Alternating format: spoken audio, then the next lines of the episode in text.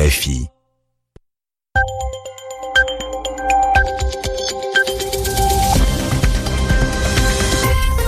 Vous écoutez Radio France Internationale, il est 22h à Paris, 20h en temps universel. Namouri Dosso. Soyez les bienvenus dans votre journal en français facile. À mes côtés pour vous informer ce soir, Sylvie Berruet. Bonsoir Sylvie. Bonsoir Namouri, bonsoir à tous. Et à la une de cette édition, le président français Emmanuel Macron s'est félicité de la première preuve de vie de l'otage français Sophie Petronin.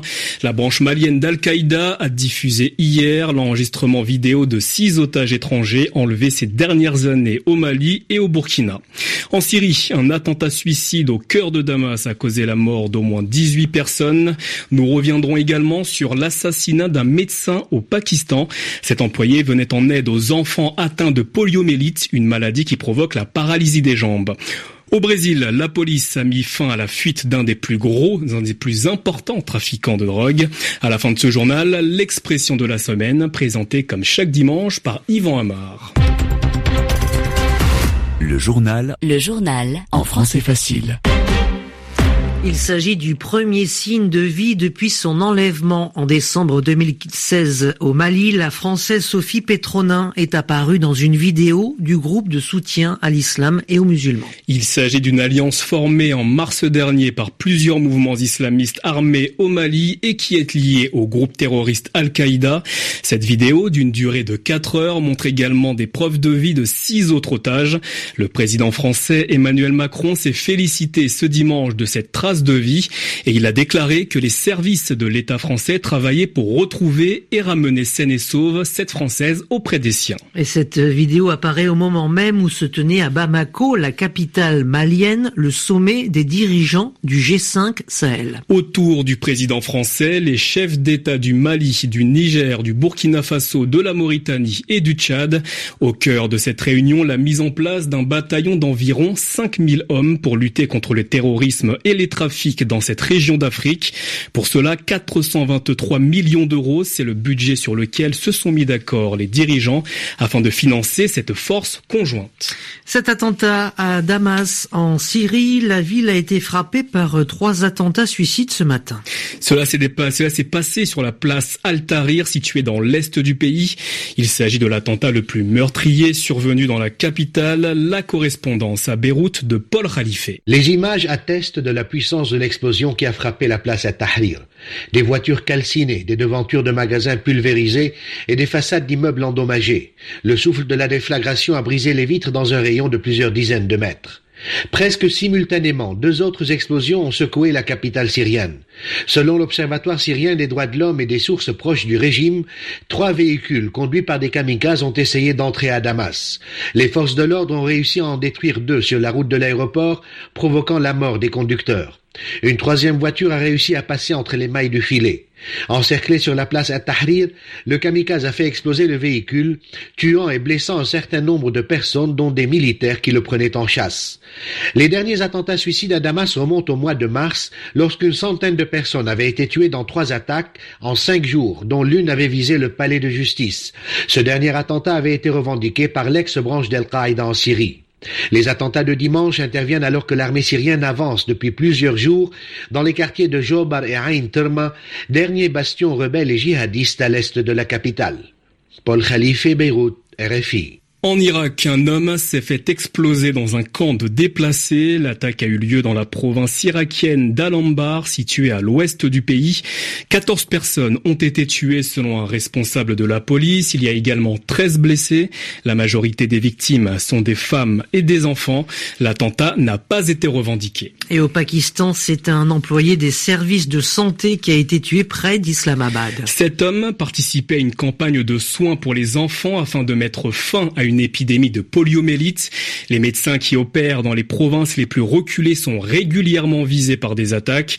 Pour le moment, il n'y a pas de revendication, mais les regards se tournent vers les talibans. RFI Islamabad, Michel Picard. Les équipes de vaccination ont régulièrement par le passé été prises pour cible, mais c'est la première attaque du genre cette année.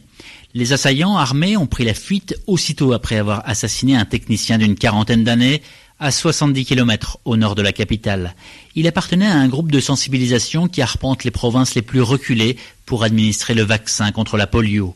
Pour l'heure, aucune revendication, mais les talibans ont ces dernières années mené de très nombreuses opérations meurtrières contre ces équipes, faisant plus de 100 morts depuis 2012. Des groupes islamistes et des responsables religieux continuent aujourd'hui de faire campagne contre toute vaccination, affirmant que les vaccins seraient contraires à l'islam ou encore qu'ils sont une arme de l'Occident pour inoculer des maladies et rendre stériles les populations les plus vulnérables. Le Pakistan est l'un des derniers pays au monde où la poliomyélite reste endémique. Cette maladie infantile très contagieuse est provoquée par un virus qui envahit le système nerveux et peut entraîner une paralysie totale en quelques heures. Michel Picard, Islamabad, RFI. Et aux États-Unis, c'est une des vidéos les plus consultées sur le fil Twitter. Elle émane, c'est-à-dire qu'elle provient directement du compte de Donald Trump. Le président américain a posté une séquence d'un peu plus de 20 secondes, le montrant en train de rouer de coups, c'est-à-dire de frapper un homme affublé du logo de la chaîne d'information CNN. Nouvelle illustration des rapports pour le moins compliqués entre le locataire de la Maison Blanche et les journalistes. La chaîne a réagi, elle dénonce une incitation à la violence envers les journalistes et parle d'un jour triste pour le pays. Les journaux en français facile. Au Brésil, un trafiquant de drogue surnommé Tête Blanche a été arrêté. Luis Carlos Darocha, l'un des plus importants responsables du trafic de cocaïne en Amérique du Sud, a été appréhendé dans l'ouest du pays. Il s'agit d'une arrestation très importante pour la police brésilienne, car cet homme était en cavale, c'est-à-dire en fuite depuis 30 ans. Benjamin Delille. Pour échapper à la police, Luis Carlos Daroca était prêt à tout. Il a d'abord changé de nom, se faisant désormais appeler Vitor Luis de Moraes, et il s'était même fait refaire le visage par un chirurgien pour passer totalement incognito.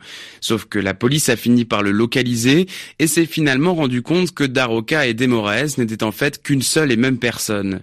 L'opération qui a permis son arrestation a mobilisé 150 agents de police.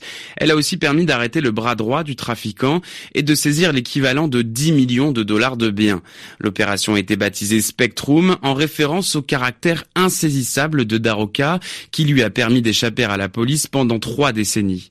Tête Blanche est accusée d'avoir dirigé un gigantesque réseau de production et de trafic de cocaïne. La drogue était produite en Bolivie, en Colombie et au Pérou avant d'être acheminée vers les États-Unis et l'Europe. Son réseau lui aurait permis d'amasser plus de 100 millions de dollars de patrimoine personnel. Benjamin Delille, vous écoutez RFI, il est 22h07 à Paris.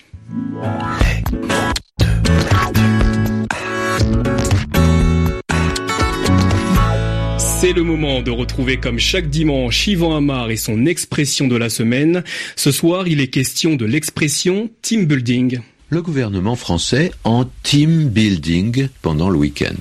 C'est ce qu'on a entendu dans la presse depuis hier pour désigner ces jours de réunion, de discussion, parfois de détente à Nancy, avec un anglicisme bizarre, pas très courant. Hein. Il s'agit littéralement de construire une équipe, construire, building, une équipe, team, pour faire que chaque membre se sente vraiment en faire partie. Alors, on a une expression française qui correspond assez bien à ça. Hein. On va développer l'esprit de corps, c'est-à-dire le sentiment qu'on appartient à un même ensemble, une même troupe, qu'on travaille pour développer la même enseigne.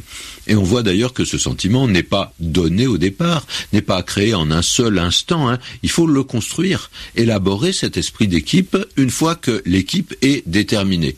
On est devant ce team building. Alors, comment expliquer la formule anglaise? Elle fait référence à ce qu'on appelle les cultures d'entreprise et on voit ça bien plus souvent dans les compagnies privées que dans un gouvernement. Il faut faire naître un genre de patriotisme pour la société qui vous emploie, comme si vraiment euh, on en faisait partie alors que bien souvent on n'en est que le salarié et qu'on est lié par un contrat et ça ça dure ce que ça dure et après c'est fini. Hein. Mais ces pratiques de stratégie d'entreprise, elles sont nées aux États-Unis, elles sont encore très souvent liées à une conception très américaine. Alors quand on emprunte les mots anglais en français, on donne probablement encore plus l'impression qu'on travaille à l'américaine et peut-être que le gouvernement travaille comme une entreprise. C'était Yvan Amar et l'expression de la semaine. C'est la fin de ce journal en français facile. Vous pouvez le réécouter et le podcaster sur notre site internet www.rfi.fr. Merci à Fabrice Violet à la réalisation ce soir. Merci à vous Sylvie. Merci Namouri, merci à tous. Le retour de l'information sur la radio du monde, c'est dans une vingtaine de minutes. En attendant, vous écoutez RFI en direct de Paris, où il est 22h et 10 minutes, 2 heures de moins en temps universel.